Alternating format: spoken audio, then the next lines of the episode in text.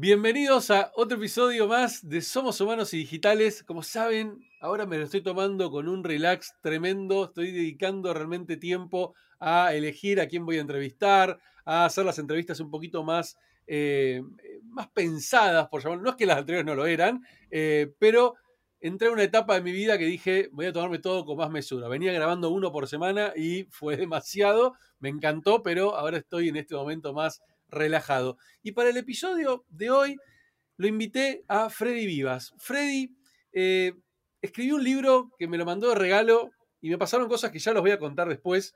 El libro se llama Cómo piensan las máquinas, lo tengo acá. Y habla sobre el mundo de la inteligencia artificial y hacia dónde estamos yendo. Ya vamos a conversar sobre este tema. Pero además Freddy es el CEO de Rocking Data, una compañía especializada en lo que es la ciencia de datos, que después él nos va a contar de qué se trata esto del mundo de la ciencia de datos y además es profesor de San Andrés, entre tantas, tantas otras cosas más. Freddy, bienvenido a Somos Humanos y Digitales, un placer tenerte acá. ¿Qué haces, querido? No, el placer es mío. Estoy muy feliz y gracias por la introducción. No, por favor, a vos. Bueno, como le pido a todos los entrevistados, primero quiero que arranquen contándole a la gente que no los conoce, incluso a los que lo conocen también, porque ¿viste? yo les, me gusta hacer doble clic. Sí, este, está muy bien. Contando quién sos, de dónde venís, cómo llegaste acá. Yo leí ya un poquito en el libro, así que tengo varias preguntas, pero quiero que me cuentes primero vos. Yo me considero un nerd de tiempo completo y de, toda la vida. Básicamente tuve la, oportunidad de cruzarme con una computadora, una, una compu que nunca anduvo, pero que la tuve ahí a los 12 años eh, en el, o sea, en el 90, a principios de los 90, tenía 92, cuando creo que llegó la compu a casa más o menos. En época de mucha película de ciencia ficción, vos, vos me, entenderás muy bien. Eh, no se nota. Recuerdo, sí, sí, ahí el fondo espectacular. Eh, recuerdo haber visto un sábado, tipo, típico sábado de la tarde, la película Juegos, Juegos de Guerra, donde un chico quería hackear sus notas en el colegio y termina hackeando el Pentágono, una idea así. Tremendo. Y yo mirando la película a los 12, 11, 12 y con una compu que no andaba, estaba tirada en un galpón en el fondo de mi casa, en Lomas de Zamora, nací en Lomas de Zamora, en, acá en Buenos Aires, el conurbano bonaerense. iba y tocaba el teclado apagada la compu y alucinaba que hacía cualquier cosa, ¿no? Como me despertó mucha curiosidad, entender qué pasaba ahí adentro en ese mundo. Y en ese momento estaba estudiando, bailaba folclore, mi hermano, muy buen bailarín, yo no, bailaba folclore, iba así hacia mis clases. Y no sé qué me picó un día que dije, che, no quiero ir más. Le dije a mis viejos, no quiero ir más. Mi viejo me dijo, bueno, tenés esos, creo que, no sé, eran 20 pesos, qué sé yo, que pagamos para que vayas a folclore. Elegí otra cosa para hacer. Y yo dije, quiero estudiar computación. Y me miraron como diciendo, computación, ¿viste? ¿Dónde saliste? Está loco. Está loco. jugar. No había nadie en mi casa que hiciera nada de eso.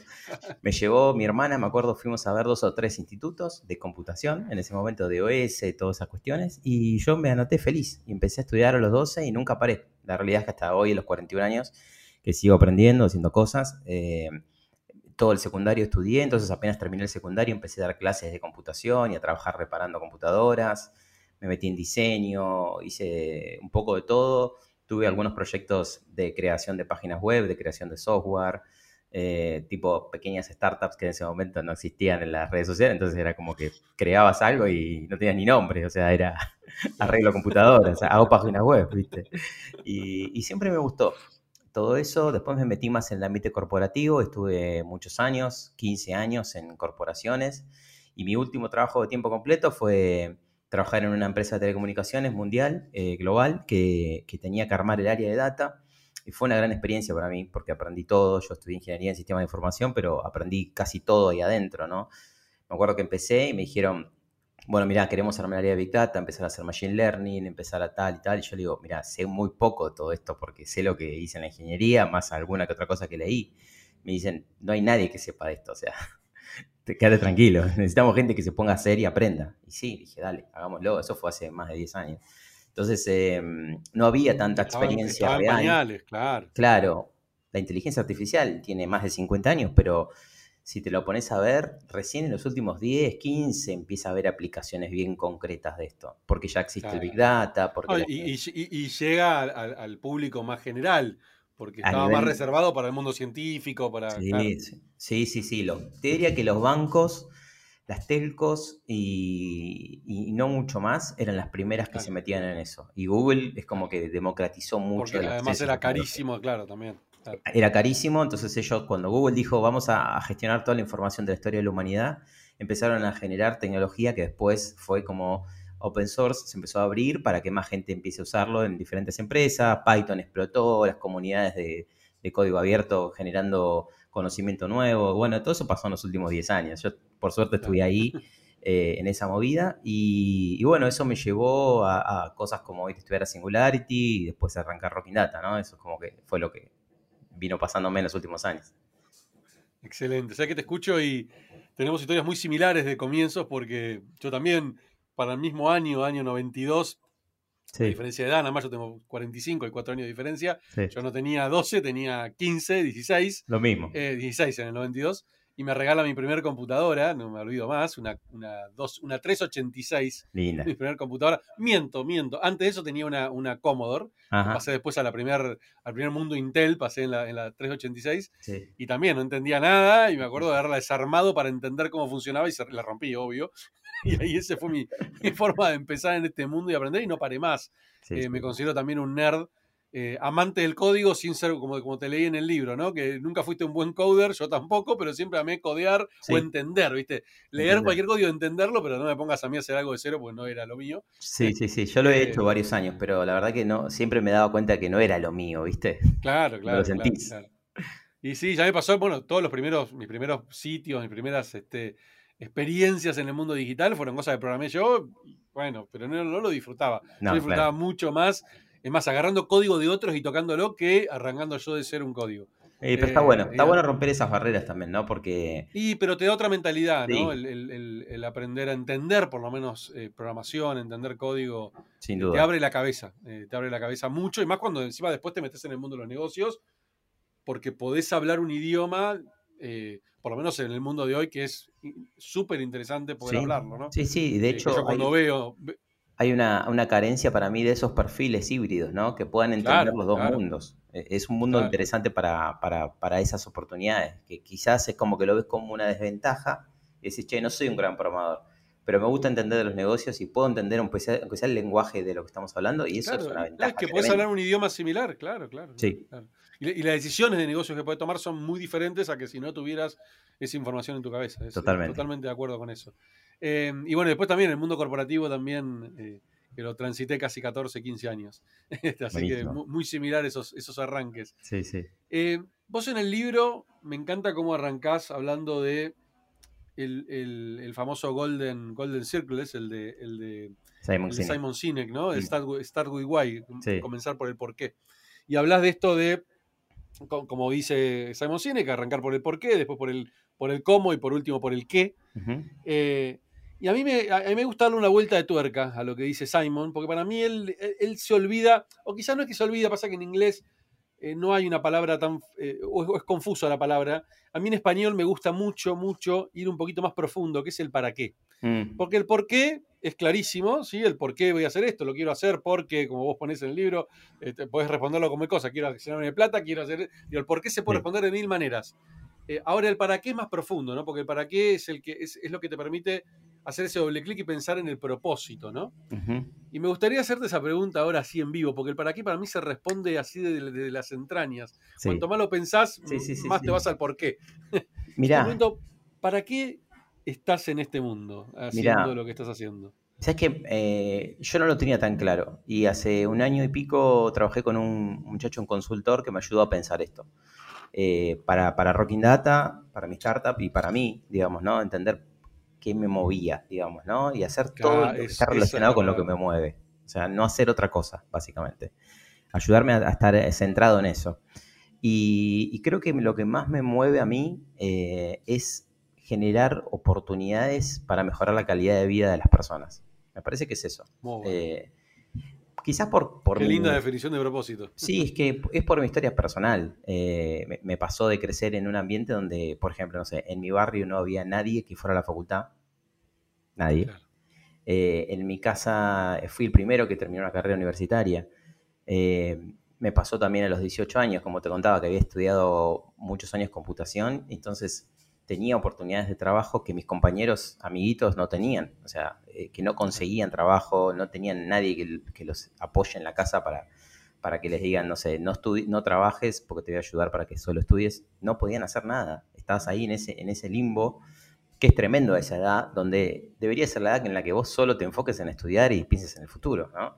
hay, un montón, hay un montón de gente que está pensando en ayudar a la casa para mantener a sus viejos o, un montón de situaciones que... sí, en subsistir. Subsistir, ¿no? Entonces no te imposibilita pensar en tu futuro eso. Eh, de alguna forma lo viví y creo que eso es lo que más me mueve.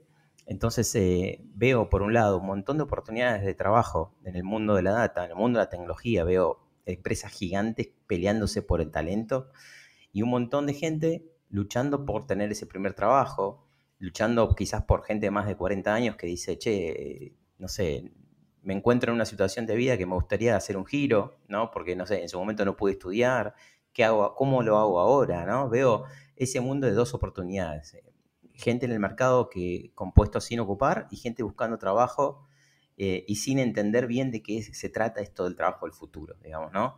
Esto de las tecnologías que hoy estamos hablando, nosotros dos hablamos todo el tiempo, nuestros colegas, o sea, estamos sobreinformados de todo esto entendemos lo que, lo que se viene y lo que hay que hacer, y hay un montón de gente que, para nada está metida en el mundo este. Entonces, creo que mi, mi, objetivo viene no, por no, perdón, cerrá, cerrá. No, mi objetivo viene por ese lado. Clarísimo. No, me, te decía que me diste, me diste el puntapié a, la siguiente pregunta, que es justamente, ¿qué es el trabajo del futuro? ¿no? ¿Qué, qué, es lo que se viene? Em, esto que, bueno, justamente esto que venimos hablando muchísimo y que eh, yo me encuentro con con dos tipos de personas, por, por, generalizarlo de alguna forma, ¿no? Aquellos que lo están viendo y, dicen, bueno, ¿qué hay? Hay que, ir por acá, queda clarísimo. Después veremos si saben cómo o no, no importa. Y después están aquellos que te dicen, ah, pero eso tipo, está muy lejos. Sí, sí, ¿no? Y lo minimizan, lo, tiran, porque, y, acá te doy el pie para, para que me respondas vos, porque creo yo que no son conscientes de la exponencialidad la exponencialidad en la que vivimos, eh, nuestro cerebro no la puede ver y creo que ahí, por ahí viene la respuesta. Y entonces, ahí te pregunto, ¿no? ¿Qué es y hacia dónde vamos? Claro, sí, sí, totalmente. El, futuro pasa más rápido de lo que creemos, ¿no? Como dicen. Eh, y, lo que hoy parece caro y que solo le llega a algunos o que no está tan avanzado, eh, capaz no lo damos cuenta y un par de años ya lo tenemos enfrente nuestro. Eso es lo que vengo, vengo viendo y, que nos pasa a todos, eh, incluso gente, no sé, eh, gente en, grandes corporaciones donde tiene acceso a este tipo de conocimientos y, por ahí no, no pueden accionar eh, con la velocidad que se necesitaría. Me parece que el, trabajo del futuro es un trabajo que tiene la tecnología en el centro, en el corazón, y tiene las herramientas, por ejemplo, que uso yo y que trabajamos en Rocking Data todos los días, que son las herramientas de análisis avanzado de datos, como clave, como eh, el principal activo estratégico de las empresas va a ser tener data y usarla correctamente, entenderla, o sea, entender la relación que hay entre el cliente y la empresa, el paciente y la clínica, el alumno y la universidad, el ciudadano y el gobierno. Eso va a ser a través de los datos. O sea, vos vas a tener cada vez más datos porque estamos yendo a un mundo digital, básicamente, en donde todo lo que pasa en el mundo físico, en el mundo real, entre comillas, se está viendo reflejado en un correlato digital, ¿no? Como algunos hablan del concepto de digital twin, ¿no? Como esta simulación de la, de la realidad en un mundo digital donde todo eso va a Incluso hasta Elon Musk dice que quizás estemos viviendo en una realidad virtual y no lo sepamos.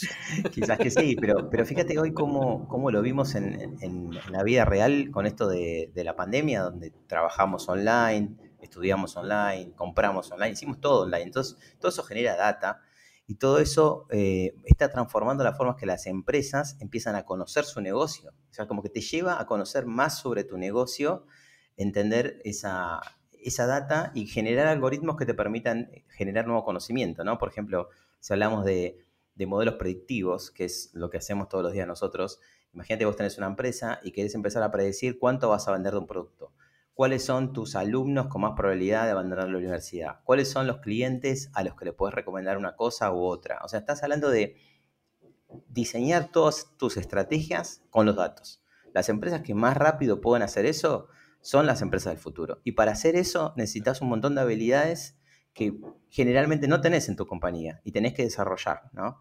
Eh, y eso lo vuelve muy desafiante porque yo veo a veces empresas que te dicen, tengo que contratar 300 personas que hagan esto. Y yo les digo, no tenés que contratar 300, tenés que entrenar 300. Pero, pero parecería más fácil ir a buscarlos a veces. Y, eso implica un cambio cultural, eh, un liderazgo de los equipos de, de, people o de recursos humanos para saber hacia dónde hay que ir, ¿no?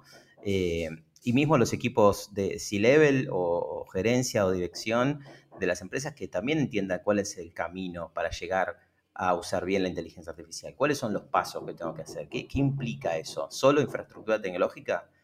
¿Cultura de datos? ¿People? O sea, hay varias cosas que las empresas van a tener que meterse a full eh, porque esto no tiene, no se vuelve atrás. O sea, esto va a seguir ah, evolucionando. Es un camino de ida, eh, definitivamente. es un camino de ida potenciado por también las circunstancias que vivimos en, esto, en este último tiempo que te lleva a no dudar de que el camino es, ese. ¿no? Antes se dudaba de transformación digital, te miraban como diciendo, no, pero si en las tiendas físicas vendemos igual, ¿para qué vamos a invertir en el e-commerce? Ahora ya nadie lo puede decir a eso. Si vos lo pudieras bajar esto a, porque me gusta, me, gusta hablarle, viste, a, todos los públicos. Obviamente el que entiende y sabe de lo que estamos hablando, pero que también mira esto y dice, che, pero pará, y necesito bajarlo esto a, lo, a, la vida real, ¿no? Digo, ¿en qué me puede afectar? ¿Cómo, cómo, ¿En qué va a cambiar a mi empresa? Tengo, soy el dueño de una pyme, estoy armando mi startup. Eh, ¿En qué me va a impactar esto? ¿Cómo puedo eh, implementar la inteligencia artificial para que me ayude a mejorar mi empresa? O sea, si podés tirarme, no sé, dos o tres ejemplos como para viste, bajarlo, ¿no? Porque si no quedan como conceptos muy amplios, eh, que, yo siento que en muchas de, estas, muchas de estas tecnologías nuevas, al principio pasa eso, ¿viste? La mayoría lo ven como algo muy abstracto, muy lejano. Sí. justamente lo que estamos diciendo, ¿no? Esto no es lejano, esto está a un clic de distancia. Sí, totalmente. Mira, te cuento un caso que, me gusta contar porque me parece que conecta mucho con nuestra vida cotidiana y, y también incluso eh, me interesa porque tiene un impacto muy positivo en la sociedad. Yo creo que todos este tipo de proyectos tienen impacto positivo porque si sos una empresa y con un algoritmo te ayudo a que vendas más y no te fundas, es espectacular, digamos, ¿no? O sea, es impacto positivo directo. Pero mira este caso que te voy a contar sobre un proyecto que hicimos el año pasado. Eh, estábamos en plena pandemia y mucha gente nos, preguntaba, che, ¿no podemos hacer algo con, los algoritmos, con la data que ustedes saben manejar? para hacer más eficiente, no sé, tema vacuna, tema atención, ¿no? la verdad que era difícil, yo quería, pero era muy difícil porque muchas veces los datos no, podías confiar en esos datos, eh, que es importante saber eso, ¿no? No se puede trabajar con cualquier tipo de dato porque si no los resultados no son, no son buenos, entonces no, queríamos hacer algo que no confiáramos en, la calidad del resultado, ¿no? Hasta que a través de un amigo eh, dimos con un, con un sanatorio, el segundo sanatorio que recibió más casos de COVID de, Argentina, el segundo. Y ellos nos dijeron, mira, nos encantaría ver qué podemos hacer para tratar de disminuir el riesgo, la incertidumbre, ¿no? Eh, ellos tenían como muchísima incertidumbre porque nunca sabían cuántos casos iban a ingresar al sanatorio, entonces no le permitía tomar ciertas decisiones, ¿no? No sabían si iban a poder dar más vacaciones a los médicos, si necesitaban contratar personal eventual eh, si necesitaban más insumos, más camas, o sea, ese tipo de preguntas no se las podían responder. Y ellos conocían, esta persona que me invitó conocía lo que podemos hacer con modelos predictivos. Entonces, en resumen, lo que hicimos fue eh, recibir datos de más o menos dos meses de la gente que ingresaba a la guardia con diagnóstico de COVID positivo. Entendimos bien los datos que podíamos analizar para eso. Vimos, cruzamos los datos con las tendencias de Buenos Aires, de, de Argentina y de otros países. Y lo que hicimos fue un modelo predictivo que les permitía predecir a ellos con 15 eh, días de anticipación cuántos casos de COVID iban a ingresar. O sea, ellos terminaban teniendo, tienen un tablero donde ven la curva de cuántas personas en cantidades van a ingresar. Y, tuvo una, una, precisión de casi el 98% en diciembre del año pasado, o sea que ellos veían casi el número exacto de la gente que les iba a ingresar. Imagínate, eso es te cambia el, te cambia el negocio, ¿no? Porque... Por completo, claro. Por completo, porque ellos podían decir, bueno, una vez que empezaron a testear y a corroborar que ese, que esa, que ese número era un número preciso, bastante preciso, empezaron a confiar más y empezaron a tomar esas decisiones con, más tranquilidad. Y eso es un clásico ejemplo de lo que puede entregar un modelo predictivo. Aunque no tenga el 98% de precisión, aunque tenga a veces el 50% de precisión, muchas empresas toman decisiones a futuro casi ciegos, sin datos. Claro. Porque lo que suelen hacer... con 50% de chances que... Exactamente, eso es también algo para destacar, porque muchas veces es mirar para atrás y decir, bueno, vendimos tanto, ¿y cuánto vamos a vender? Y no sé, o ¿qué le recomiendo a un cliente que ya me compró? Le preguntas eso a la mayoría de las empresas y no te saben responder bien. ¿Cuál es la mejor oferta? No, te hago la oferta que tengo para hacer. No, no, no. Para cada tipo de cliente, ¿cuál es la mejor oferta? No lo suelen saber responder o saber cuáles son los clientes de más valor, ¿no? En base a una predicción de cuánto dinero van a ingresar el próximo año. Eh, o, por ejemplo, poner el precio correcto por segmento a cada tipo de, cliente. O sea, eso como hace Netflix, viste que te hace una recomendación de una película.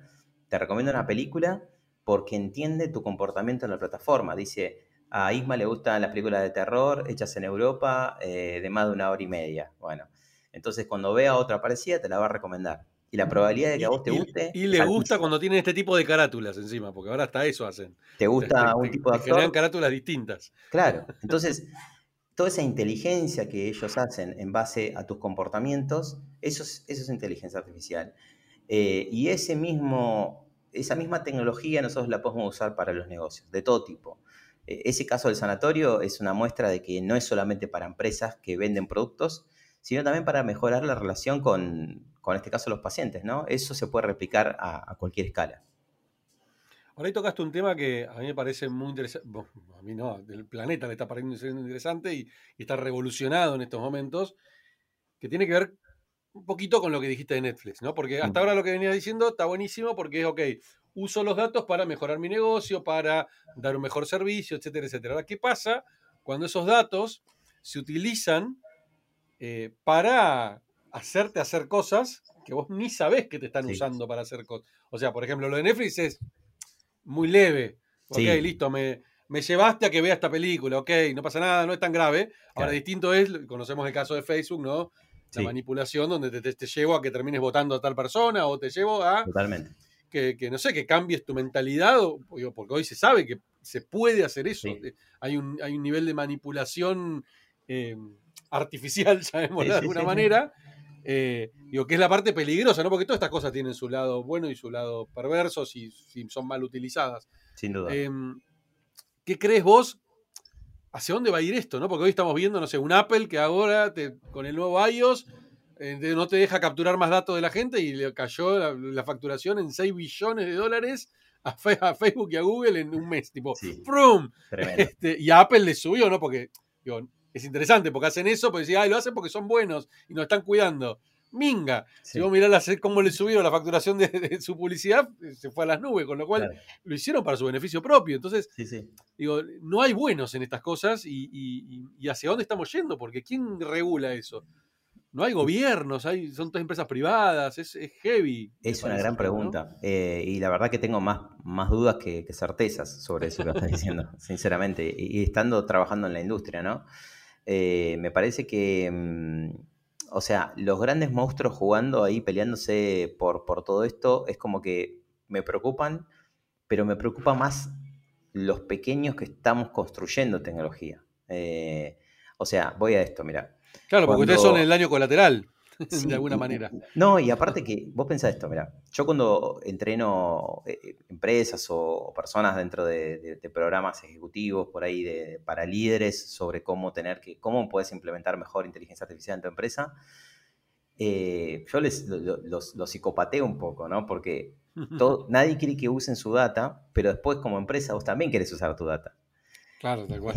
¿Entendés? O sea, y estamos hablando de millones de empresas en el mundo que están empezando a incorporar inteligencia artificial y cómo la están, cómo, están enfocándolo a, las cuestiones éticas, a las cuestiones de, privacidad de la información, a cuestiones de la transparencia de los algoritmos. O sea, hay miles de puntos, o cientos de puntos al menos, en los que creo que eh, muy poca gente está formada.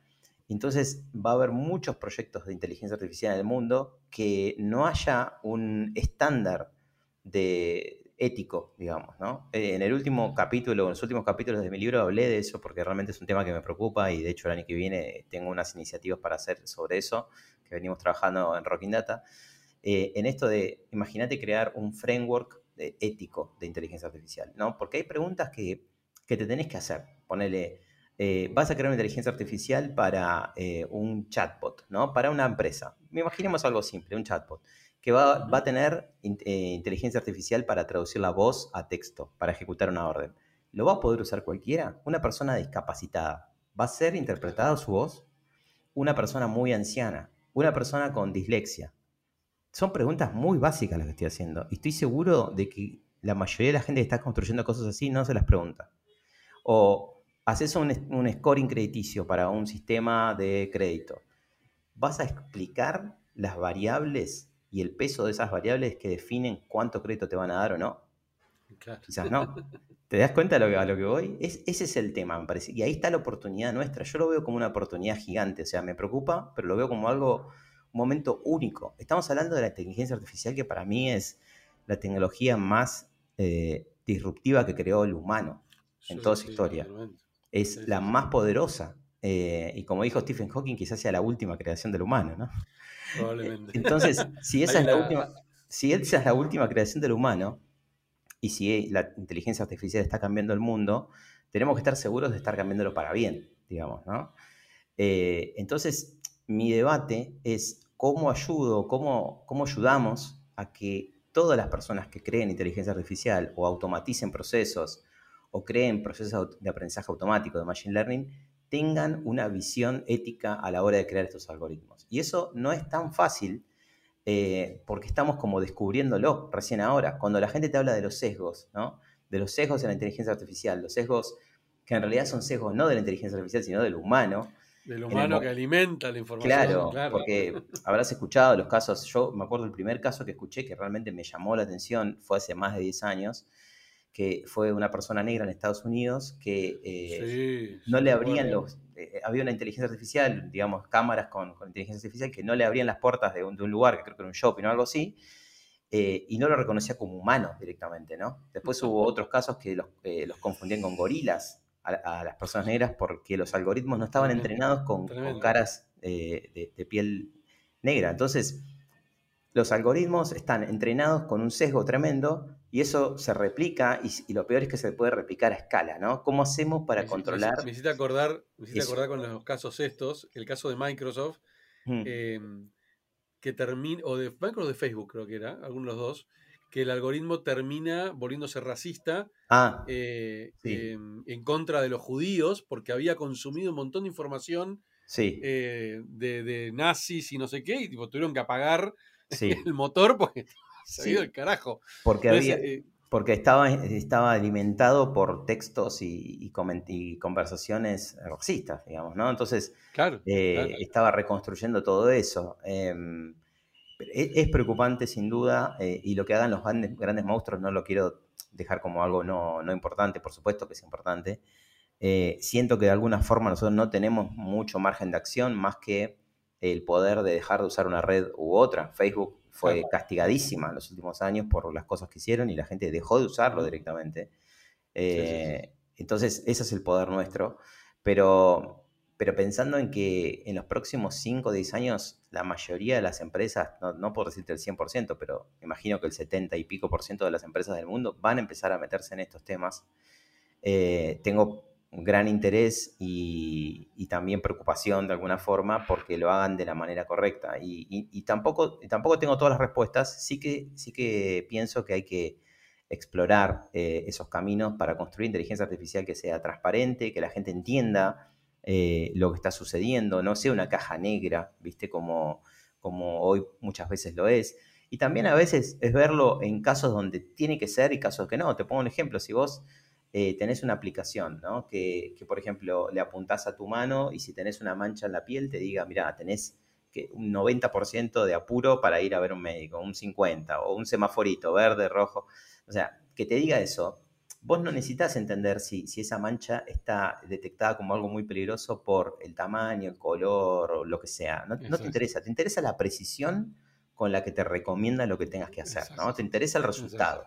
Entonces, bueno, tenés que, no, necesitas entender todo el proceso interno, no hace falta que sea tan transparente. eh, las redes neuronales, el deep learning, esas técnicas trabajan así. Entonces, vos podés confiar en eso en algunos casos. Ahora, si tenés que darle un préstamo a una persona y, querés entender, explicar correctamente las variables que hacen que a vos te den un préstamo de un valor y a mí otro y, a otra persona otro, está bueno entender un poco más. Entonces, hay casos donde vas a tener que ser más, explicable y casos que capaz no es tan necesario. Entonces, todo eso es profundo entendimiento de, estas tecnologías eh, y creo que eso es lo que más necesitamos hacer en los próximos años. Sí, sí, definitivamente eh, estamos entrando en una, en una realidad, eh, como dijimos al principio, que desde un, un camino de ida, esto no tiene marcha atrás y, va a depender de nosotros cómo la, cómo la moldeemos, ¿no? Esa realidad. Hay una, hay una serie que me encanta, en, que ahora está disponible en Disney Plus, que es de. Eh, ¿Cómo se llama el canal este de Disney? De, ah, se me fue el nombre. ¿The Imagineers? La, serie, la serie se llama eh, One Million. No, Year Million, perdón. Year, Million, Año Millón. Sí, lo vi. Que la, viste? Bueno, genial. Es una serie del 2016, no es nueva, pero lo que me gusta mucho de la serie es que es, un es una docuserie en realidad, que participa Peter Diamandis, que es uno de los fundadores de Singularity University, que vos participaste, em, y que hacen esta mirada de, bueno, ¿qué, ¿cómo va a ser el mundo? ¿Cómo podría llegar a ser el mundo? cuando lleguemos a este año ficticio, año millón, que sería el año de la singularidad, ¿no? Donde mm.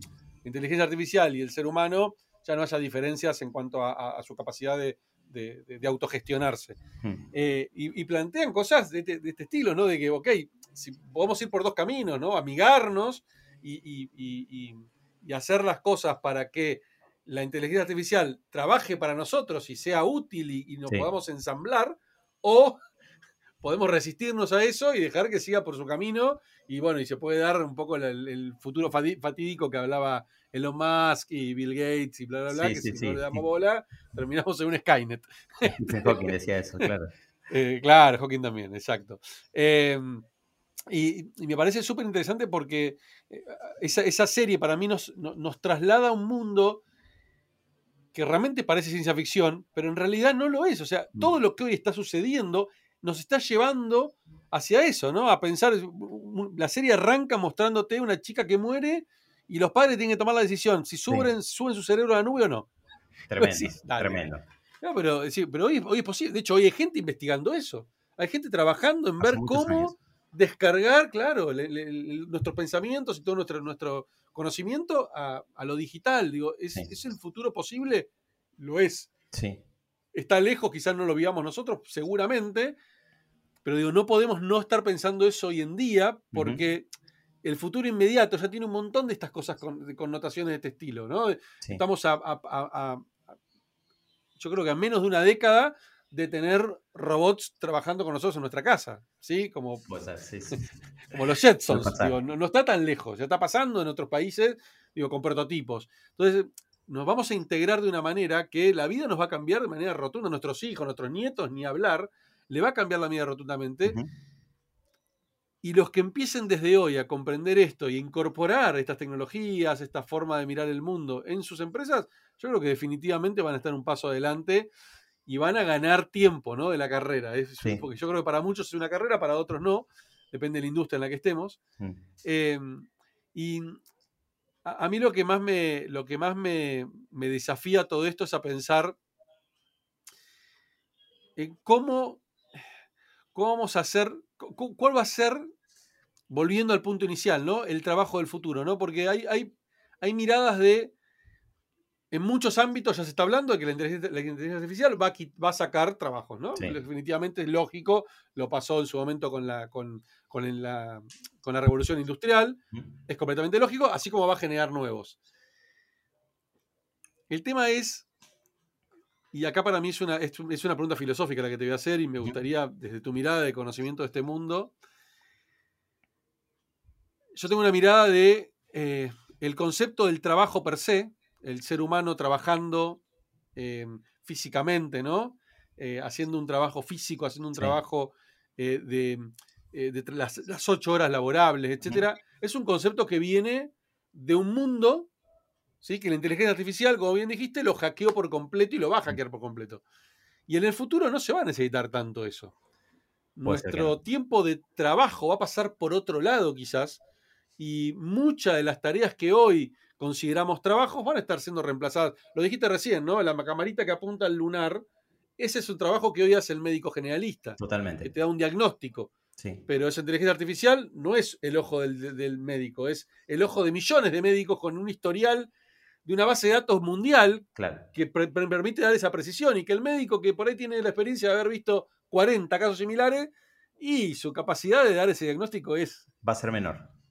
Muy menor. Entonces, ese mundo al que estamos yendo, ¿cómo, cómo te lo imaginas? ¿Cómo te imaginas que, va, que, vamos a, a, que vamos a vivir en el futuro? ¿no? ¿Qué, qué, qué necesidades de trabajos van a existir? ¿O qué Mm. tiempos? ¿Se nos va a pagar por, por ocio? digo, digo, hay, hay, planteos muy locos que se están Hay- haciendo sí, sobre sí, eso, sí, ¿no? Sí, Sí, hay, yo escuché hace varios años ya planteos del estilo cobrarles impuestos a los robots. Exacto, Eh, exacto. o pagarles sueldos, lo- lo- ¿no? leí lo mismo. Eh, pagarles sueldos, porque si no iban a hacer competencia desleal con nosotros, o sea, 100%. demasiado baratos. Eh, es muy loco que se esté pensando todo eso, pero mira, O bueno, subvencionar, viste, el, el- el- el tiempo de ocio para, para estudio. bueno, sí. hay muchas teorías dando vueltas ahí. Mira, a mí si me preguntás, yo la verdad que me encantaría laburar menos horas, arrancando por ahí, Eh, y, y poder vivir bien Tremendo punto ese. vivir bien trabajando menos horas. Eh, y creo que si le preguntas a la mayoría de la gente, te va a decir lo mismo. Eh, por lo menos la mayoría de la gente que yo conozco que trabaja eh, full time está trabajando, no sé, 12 horas por día, con el viaje y Claro. con todo, ¿no? Lo vivimos sí, sí. ahora con este cambio eh, eh, de pandemia. la donde pandemia fue tremendo. tremendo. Yo trabajé días enteros, casi di- directamente todo el día. Es una cosa de locos. Eh, o sea, creo que por un lado está eso, poder trabajar menos horas y vivir mejor. Después te digo, veo en, en- en lo concreto y real hoy muchas empresas donde trabajo, donde son la- de las mejores empresas de Argentina y, y de, y algunas de Latinoamérica, eh, donde se implementan proyectos de inteligencia artificial y machine learning, no echan a nadie. No vi nunca que echaron a nadie. Al contrario, cada vez contratan más gente. Eh, Claro. Y lo que está Claro, pasando porque el negocio crece. el negocio crece. O sea, las empresas que incorporan inteligencia artificial eh, tienen una probabilidad casi del doble de ser líderes en la industria donde están. Eso eh, hoy es un, es un hecho fáctico, o sea, hoy está pasando. Las empresas que incorporan AI se vuelven más competitivas, eh, entienden mejor a los consumidores, son más flexibles, más ágiles, responden mejor a los cambios del mercado, porque entienden la relación con el, con el usuario, con el comprador. ¿no? Eh, eso está visto hoy. Y las empresas, ¿para qué usan inteligencia artificial hoy? Para vender más, para fidelizar a los clientes, para optimizar un proceso. Optimizan un proceso que por ahí hay un área de una empresa que tiene 30 personas haciendo algo muy manual, muy ad hoc, con mucho margen de error, lo llevan a un modelo que eso lo resuelve, ¿no? Y que lo resuelve con rigurosidad científica, aprende con el tiempo, porque los modelos de aprendizaje automático van Claro, aprendiendo y van mejorando, cada vez más la precisión y liberan el potencial creativo de las personas en el mejor de los escenarios, ¿no? Y ahí es donde aparece lo humano, donde tiene que haber Claro. equipos de líderes que digan, ok, vamos a implementar este algoritmo que antes hacíamos esto, este grupo de 30 personas, ahora vamos a construir todo esto nosotros. Vamos a mejorar el entendimiento, vamos a agregar valor con insights, vamos a generar, no sé, mejores campañas de marketing. O sea, yo veo, realmente, no quiero ser un tecno optimista que no vea los problemas que esto tiene, porque realmente creo que los veo y los hay, hay dudas sobre muchas cosas, pero hoy en las empresas que veo todo esto son las empresas que mejor lo hacen, que lo mejor les va Claro. y su negocio es, es cada vez más, cada vez más rentable eh, y contratan más personas. Entonces, veo un escenario posible en el futuro justo en contra de lo que de alguna forma en el libro hablamos, en esta distopía del humanos versus máquinas, eh, veo un universo futuro donde hay una complementariedad, ¿no? Hoy vemos los proyectos de data y, y vemos personas liderándolos, vemos capacidades tremendas de gestión en incertidumbre en los últimos años, ¿no? Donde tenías un equipo y tenías que plantarte delante de tu equipo y escucharlos y darles un, un apoyo cuando estaban mal. Esa empatía la máquina nunca la va a tener, esa capacidad de liderar nunca la va a tener, el propósito nunca lo va a tener. Entonces, me parece que si unimos esos dos mundos, la potencia de una computadora para calcular muchos, muchos datos, para ver cosas dentro de imágenes, como decíamos recién, eh, un médico no va a desaparecer. Un médico, en todo caso, una tarea específica que pueda hacerle de diagnóstico en imágenes, la va a hacer una máquina el médico va a tener más tiempo para tener una atención más humana con un paciente, ¿no? Porque hoy, hoy lo vemos, yo lo veo en el ámbito de la salud, donde... Son despachadores de, pacientes. Es así, estás dos horas esperando, te atienden en cinco minutos. Y son esos cinco minutos que eh, te está preguntando, che, ¿qué tomaste la última vez que viniste? ¿Cómo qué valor? A mí me acuerdo una vez que un médico me dijo, ¿qué te dio el valor de la no sé qué disotropina? ¿Viste? ¿Qué sé yo? Le digo, ¿no lo tenés anotado ahí? ¿Cómo voy a acordar de eso? Y aparte le digo, o sea, me acuerdo que medio que me calenté porque dije, si viene mi vieja y le preguntas eso, mi vieja no se acuerda de nada. O sea, vos le tenés que dar esa información, pero tampoco tienen sistemas que funcionen bien y que les digan, imagínate que llegue el paciente y que el médico ya haya mirado un gráfico donde diga qué tomaste, qué, qué diagnósticos tenés, a qué otros médicos fuiste, no sé, toda la data tuya en un segundo. Y el médico se siente, te mira a los ojos y te diga, che, ¿cómo te sentís? ¿Cómo la venís llevando? Te dé un abrazo, lo que sea. Lo humano busco, ¿no? Busquemos lo humano. y no lo que pueda servir una máquina. Ahí está el complemento que, para mí es virtuoso. Eh, y yo aspiro que eso vaya pasando en el futuro. Sí, el mundo de la salud definitivamente está totalmente suboptimizado este, y, burocratizado al extremo, ¿no? Hoy, de hecho, a la mañana me tuve que ir a, verme con el cirujano porque me tengo que hacer sacar una pavada. Eh, y fui, dije, ¿por qué vine? No tengo sentido para lo que vine. O sea, estacionar, ir hasta allá, esperar que me atienda. Me atendió, me dijo, ah, bueno, bueno, te voy a hacer la, la orden para que vengas el 18 a... Y yo, esa orden me la escribe a mano, ¿viste? no me lo podés hacer digital. Encima es dentro del mismo lugar. O sea, no es que me estoy yendo a otro lugar distinto, me tengo que llevar tu orden. Es el mismo sanatorio, sí, pero pueden hacerlo por computadora y, hacemos un videocall. O sea, no era necesario. Hubiera sido cinco minutos videocall versus dos horas que perdí de mi vida. Entonces, esas cosas, creo que en, un futuro no muy lejano, todo va a estar totalmente optimizado. Eh, y se va, se va a poder salvar más vidas, se va a poder curar más gente. O sea, eh, así es. definitivamente yo creo que yo, yo, soy igual en eso que vos, que soy, veo todo muy positivo.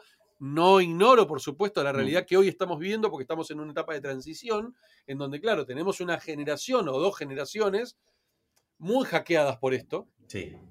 Que lamentablemente van a ser 10, 15 años muy duros, ¿sí?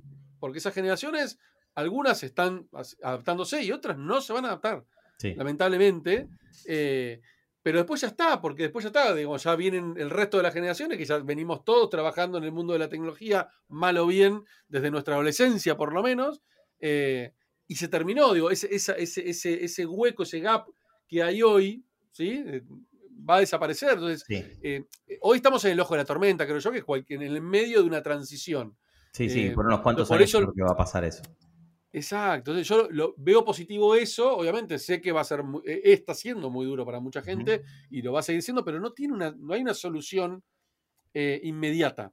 ¿sí? Hay una solución de sí, obviamente, capacitarlos y ayudarlos, y, pero eso va a pasar. Sí, sí, mira. Es transitorio. Hace poco, me pasó que estaba dando una charla, no me acuerdo dónde, eh, no, creo que un llamado a una radio me hicieron y, me, preguntó una persona que me dijo que una persona había estado hablando con un sindicato, justamente por hablando de esto de la automatización, ¿no? Que es algo que yo muchas veces, eh, a mí muchas veces me preocupa, ¿no? Porque vos eh, trabajás en un proceso de automatización o algo así y no sabés bien eh, la realidad de lo que está pasando después con, con, la gente que trabaja, ¿no? Y a mí realmente me preocupa trato de hablar con gente y, esta persona me dijo que estaba hablando con, la gente del sindicato que trabajaba en el tema de peajes y todo eso, que ya están haciendo cosas para entrenar a la gente para que hagan trabajos que no sean eso.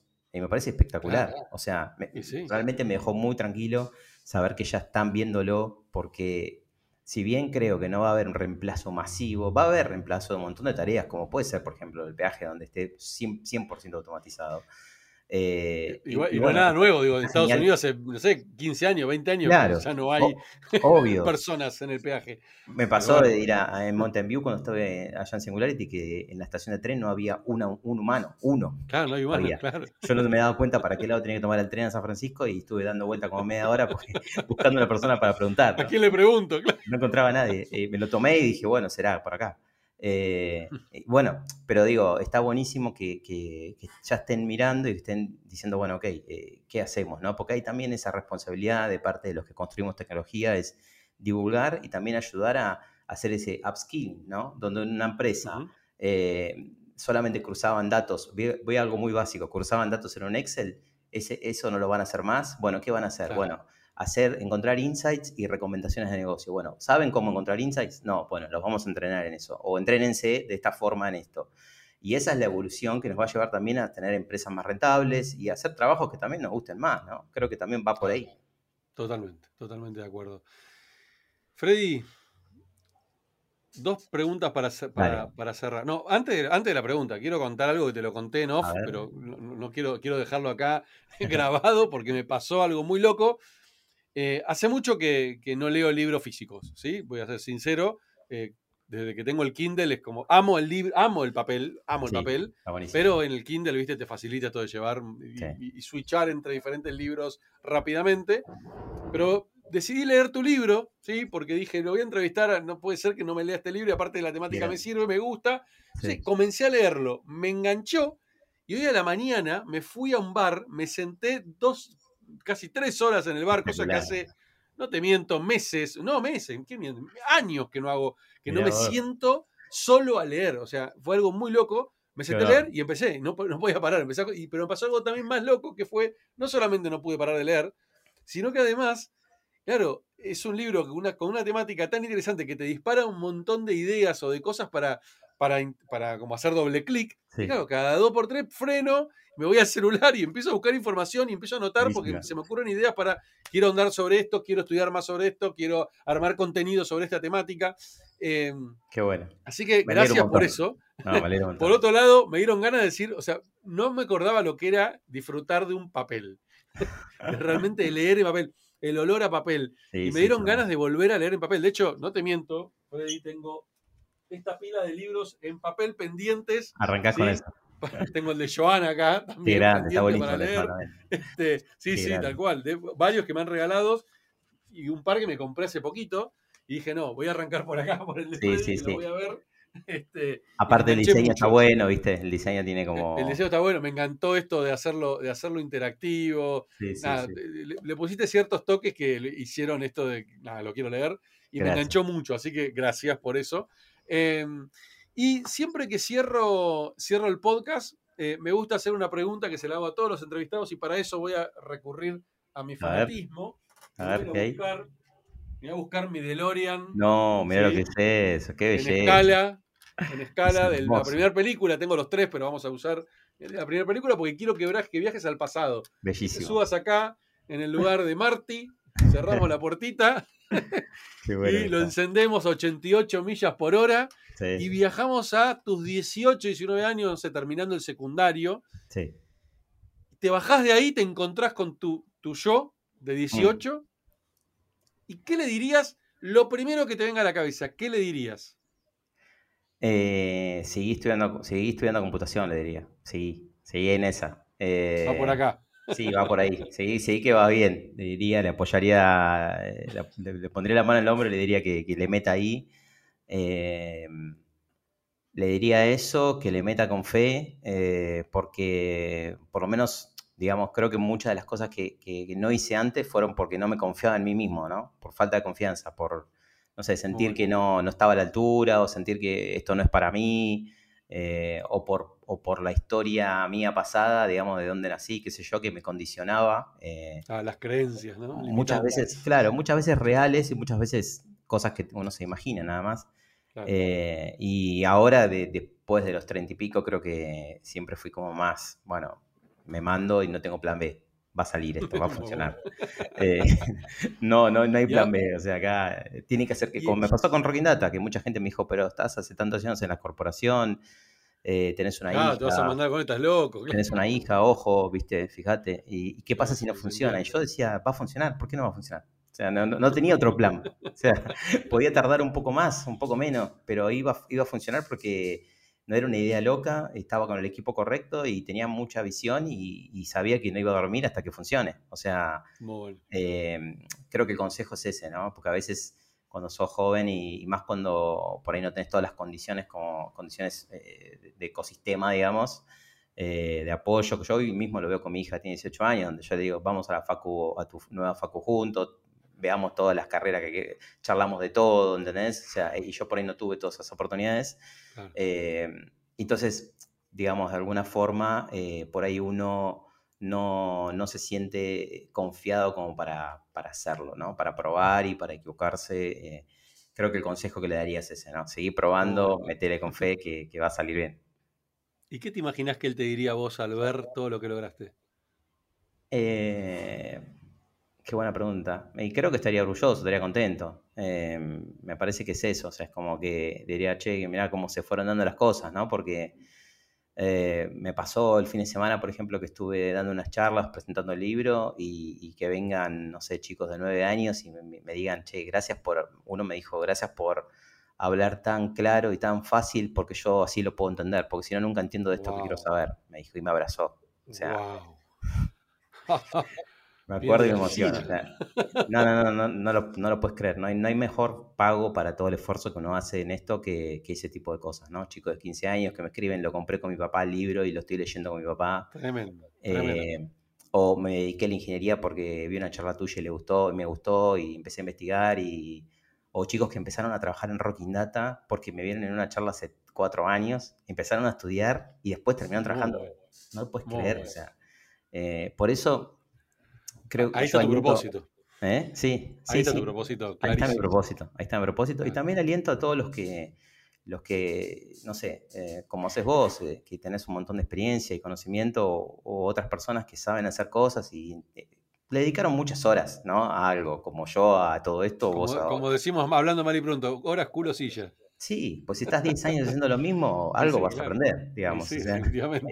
Eh, entonces, todos los que hacen esto eh, y, estudian mucho de algo, para mí estamos casi obligados a difundirlo. O sea, eh, para mí es parte de nuestro laburo, salir a contar las experiencias, los golpes que nos dimos, lo más real posible porque no sabes a quién inspiras del otro lado que está como medio ahí en la nebulosa, que no sabe qué hacer, o, que viste que se quieren ir del país porque sienten que no se puede hacer para nada acá, y después te escuchan y los ves anotados en la UBA estudiando, o, metiéndole a YouTube estudiando una, no sé, un Python, qué sé yo. O sea, no sabes en qué termina el impacto de lo que vos transmitís. Eh, Así que aliento que todo el mundo lo haga, aunque es difícil y uno como ingeniero a veces también como que tenés vergüenza y todo, pero hay que hacerlo. Pero es, más, pero es más fácil que otras épocas. Hoy la tecnología lo facilita, ¿no? Hoy tenés tantos recursos gratuitos a mano, desde una simple red social, un Instagram, un LinkedIn, un Twitter o lo que quieras, que antes, no sé, vos que venís de una generación parecida a la mía, Andá eh, a nuestros veintipico de tratar de, transmitir algo. No tenía no había chance. ¿Por dónde? No, no, no. Claro, no, había chance. No, no, no. Digo que es difícil a veces porque uno es tímido, ¿no? Por,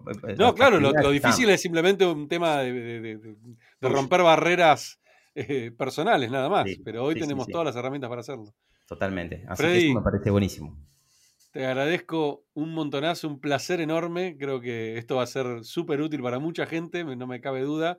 Eh, y para despejar, ¿no? De hacia dónde estamos yendo en este mundo tan, tan loco y tan, tan veloz en el que estamos viviendo. Lleno de posibilidades también. Así que, lleno de posibilidades, definitivamente. Está buenísimo. Ahí está todo para hacer. En el ámbito que yo trabajo está todo para hacer realmente. Eh, así que aliento que más gente se meta y curiosee con, con el mundo de la inteligencia artificial. Y gracias por la invitación. Excelente. Excelente, un placer enorme, Freddy. Gracias, Gracias